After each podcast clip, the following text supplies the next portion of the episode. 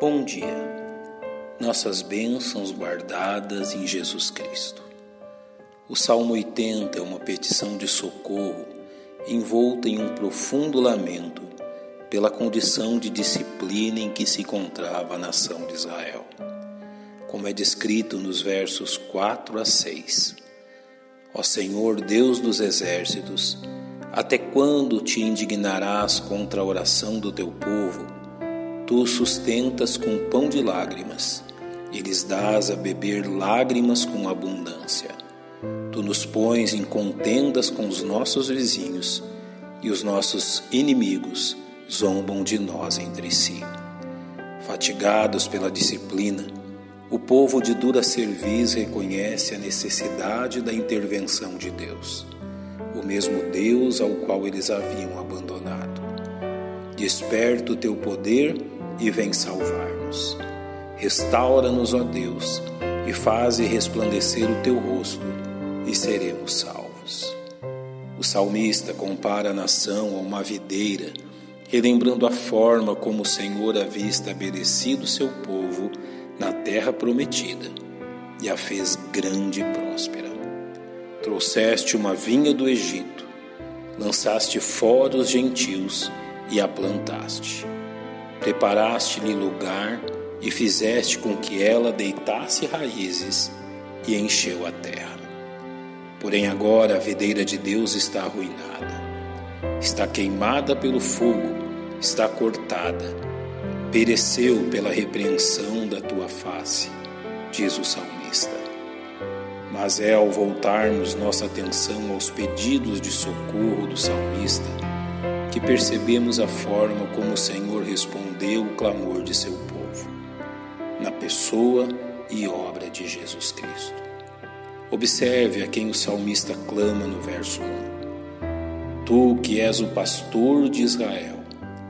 Impossível não nos lembrarmos daquele que com grande compaixão olhou para o seu povo e os viu como ovelhas que andavam cansadas e desgarradas, como ovelhas que não têm pastor. Da mesma forma, a metáfora da videira nos remete ao capítulo 15 do Evangelho de João onde o Mestre fala a respeito de si mesmo. Eu sou a videira verdadeira. No verso 14, o salmista clama: Ó Deus dos exércitos, volta-te, nós te rogamos. Atende dos céus e vê e visita esta vide. Pois Deus o fez, como é descrito no capítulo 1 do Evangelho de João. E o Verbo se fez carne e habitou entre nós. Jesus, o próprio Deus, armou sua tenda em meio a seu povo. Porém, é no clamor de socorro do salmista que percebemos ainda de forma mais concisa como Deus respondeu através de Jesus Cristo à petição de seu povo. Por três vezes é repetido o clamor: resplandece o teu rosto, pedindo que a presença de Deus iluminasse seu povo. Ao iniciar seu ministério, Jesus citou a profecia de Isaías. O povo que estava sentado em trevas viu grande luz, e aos que estavam assentados na região e sombra da morte, a luz raiou. Deus voltou o seu rosto ao povo na pessoa de Jesus, aquele que é a luz do mundo.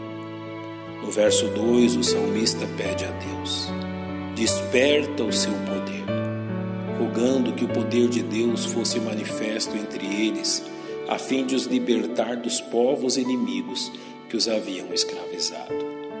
Deus respondeu também este clamor, pois o ministério de Jesus foi repleto de manifestações do poder de Deus, fato que o apóstolo Pedro frisou em sua pregação no dia de Pentecostes.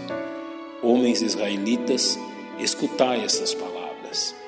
A Jesus Nazareno, homem aprovado por Deus entre vós, com maravilhas, prodígios e sinais, que Deus por ele fez no meio de vós, como vós mesmos bem sabeis. Assim como fez com o povo de Israel, Deus está pronto a responder o clamor de seus filhos, e ele o fará, levando-os a Jesus Cristo. Como nos revela o apóstolo Paulo no primeiro capítulo da carta aos Efésios. Bendito Deus e Pai de nosso Senhor Jesus Cristo, o qual nos abençoou com todas as bênçãos espirituais nos lugares celestiais em Cristo. Deus está pronto a nos abençoar através de Jesus. Basta que com fé e sinceridade reconheçamos diante dele nossa necessidade. Nosso Deus, nós te louvamos pelo bom Salvador que nos abençoe e fortalece a cada dia. E no nome dele oramos. Amém. Um bom dia e que Deus lhe abençoe.